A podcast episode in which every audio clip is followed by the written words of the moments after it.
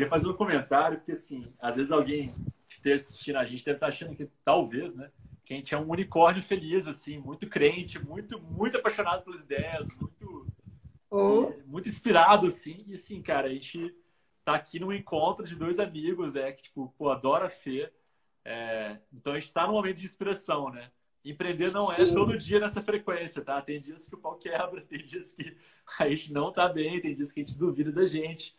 Mas eu acho interessante é, a gente estar tá positivo sobre isso, porque eu acho que empreender tem, tem um lado desse, é, tem um lado do que você falou de intenção, sabe, Fê? Do tipo, empreender é uma postura que necessariamente tu tem que colocar, você tem que se colocar vulnerável, você tem que se colocar em risco, você tem que colocar na arena, sabe? Eu gosto como a, a Brené Brown fala, sabe? Tipo, cara, eu quero conversar com quem tá na arena, sabe? Com quem tá botando cara tapa, com quem tá, de fato, uh, se expondo, né? Ao julgamento e por aí vai. E eu vejo que, assim, cara, a gente tá hoje num momento muito difícil que a gente tá na vida, né? A gente precisa muito empreender várias situações, relacionamentos, conversas difíceis, é, muitas coisas, né? Que a gente tem que tomar decisão hoje em dia para a gente de fato estar numa vida com sentido, mesmo gente, principalmente por a gente estar limitado, né? E eu vejo que, cara, eu, a gente muitas vezes a gente não faz algo, não consegue sair do lugar, cara, não é por não estar pronto, não é por é, não é geralmente quase nenhum dos justificativos que a gente cria para a gente, sabe? Geralmente é por o que acontece no meio desse, dessa, dessa intenção, sabe? Se eu estou de fato entendendo a intenção do que eu quero fazer, é, mais do que tudo, é tipo uma percepção da realidade que te trava ou que te bota para frente, sabe? Cara, qual é a narrativa que eu estou vendendo para mim mesmo, sabe? De repente, você começa a vender a narrativa para você que a vida é mesmo difícil pra caralho, que o mundo tá mesmo acabando, que a gente não tem nada que a gente pode fazer mesmo, que a gente é super impotente, que nada vale a pena, que a gente tá perdendo o jogo, sabe? Tipo, a gente cria várias narrativas, né? E, cara, tem várias coisas que estão acontecendo no mundo que, que, são muito negativas, né? Mas a leitura de como que você se comporta no dia a dia é sua, sabe? E eu acho que empreender diz muito sobre postura, diz muito sobre leitura, sobre comportamento. É, só acho importante falar isso, gente, porque minha vida é muito oscilante, né? Minha vida ela tem dias muito difíceis, depois dias mágicos, assim, dias muito criativos. E é, eu não sei, eu acho que talvez o, o ideal da vida é ser entender que ela é uma montanha russa e não uma, uma, uma coisa reta. Nem só reta, só tô feliz, feliz, feliz. Nem só tô triste, triste, triste, sabe? Não vê uma narrativa nem de que tudo tá certo, nem de que tudo tá errado, sabe? O empreendedor, o, o, o empreendedor ele tá no meio, saca? Vai ter dia que tá tudo certo, dia que tá tudo errado, dia que tá tudo certo, dia que tá tudo errado. Eu acho que é mais isso do que, nossa, sou um lixo, não, consigo fazer nada, puta que pariu e o outro lado, nossa, eu sou foda, não tem nada para fazer mais para aprender, já zerei a vida. Acho que do, são dois lugares que, cara, eu realmente acredito que ninguém merecia estar, saca? É, e eu acho que o, a lente empreendedora, ela traz talvez uma, um estímulo ali de você romper um pouquinho esses papéis que a gente vende pra gente mesmo, assim, saca? Não sei, para mim foi minha salvação, saca? Mas sei que não é para todo mundo, não é a realidade que cabe para todo mundo, mas para mim foi. Eu, é, algumas coisas que, assim, eu penso muito sobre esse tema. A primeira é que eu penso muito que qualidade de vida é sobre a média dos seus dias, não é sobre um dia. Então, toda vez que eu falo com as meninas aqui, tipo assim, sobre uma vida em flow, não é sobre uma vida mágica. Tipo, não existe uma varinha mágica para botar a sua vida perfeita em algum momento mas é sobre a média dos seus dias estarem te levando mais para frente, que para mim é o fluxo da vida, do que para trás.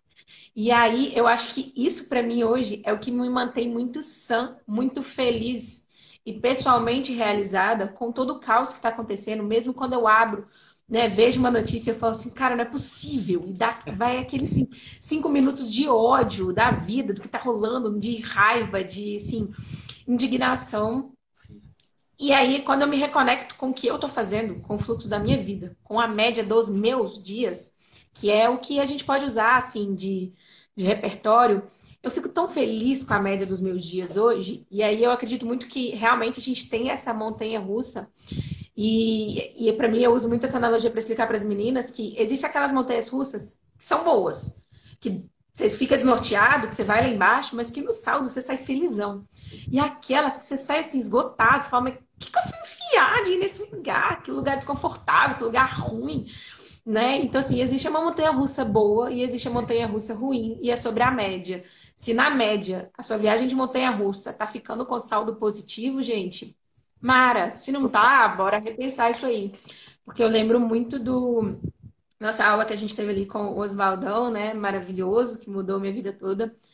Que era sobre o paradigma da abundância, sabe? Eu não acho que só existem coisas boas, mas eu acho que o universo é tão repleto. Uni... Acho que assim, a gente precisa, às vezes, é mais trabalhar realmente isso que você falou, de quais são as historinhas que a gente está se contando, porque por muito tempo eu me contei as historinhas da escassez. Eu achava que só existia um caminho para eu seguir, eu só achava que existia uma possibilidade, um roteirinho para seguir. E a minha vida mudou quando eu entendi que são inúmeras. Então, mesmo quando uma coisa dá errada, você passa aquele momento que você está no ódio, que você está frustrado, aquele dia que você vai dormir esgotado, cansado. E no outro dia, eu escolho mais uma vez olhar pelo paradigma da abundância. E aí, assim, é sobre o que está acontecendo que eu não estou vendo, onde é que está o problema que eu não estou vendo, qual é o caminho alternativo que eu não estou vendo. E aí eu falo muito que assim, não é sobre negar problemas, né? A positividade não é sobre negar a existência de um problema e nem negar a sua frustração de ter que lidar com ele. É o olhar que você tem para o problema de tem uma solução, eu posso estar não enxergando ainda. Se não for para solucionar o problema, é para solucionar a minha frustração com ele. Então, assim, sempre tem alguma solução. Ô, Fê, Mas eu boto muita fé. Hum. Eu, eu adorei esse comentário. Eu acho, inclusive, assim, isso não diz nem sobre positividade, isso diz sobre realismo, sabe?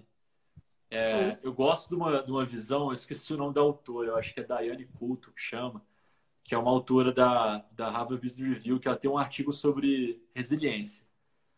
É, resiliência, para mim, é um termo super clichê, né, cara? Tipo, por um longo tempo foi um termo que eu nem usava, assim, recorrentemente, porque Cara, é, virou um papo que, assim, não, não tinha significado para mim, sabe? Tipo, virou um papo muito. Ah, cara, as coisas são difíceis, vai, resiliência. Vazio para mim, vazio, sabe? E eu achei legal a descrição dela, uma psicóloga, para começar, né, organizacional, e ela trouxe uma descrição que resiliência é uma soma de, uh, de uma visão sóbria da realidade com uma, um olhar de perspectiva para o futuro, né?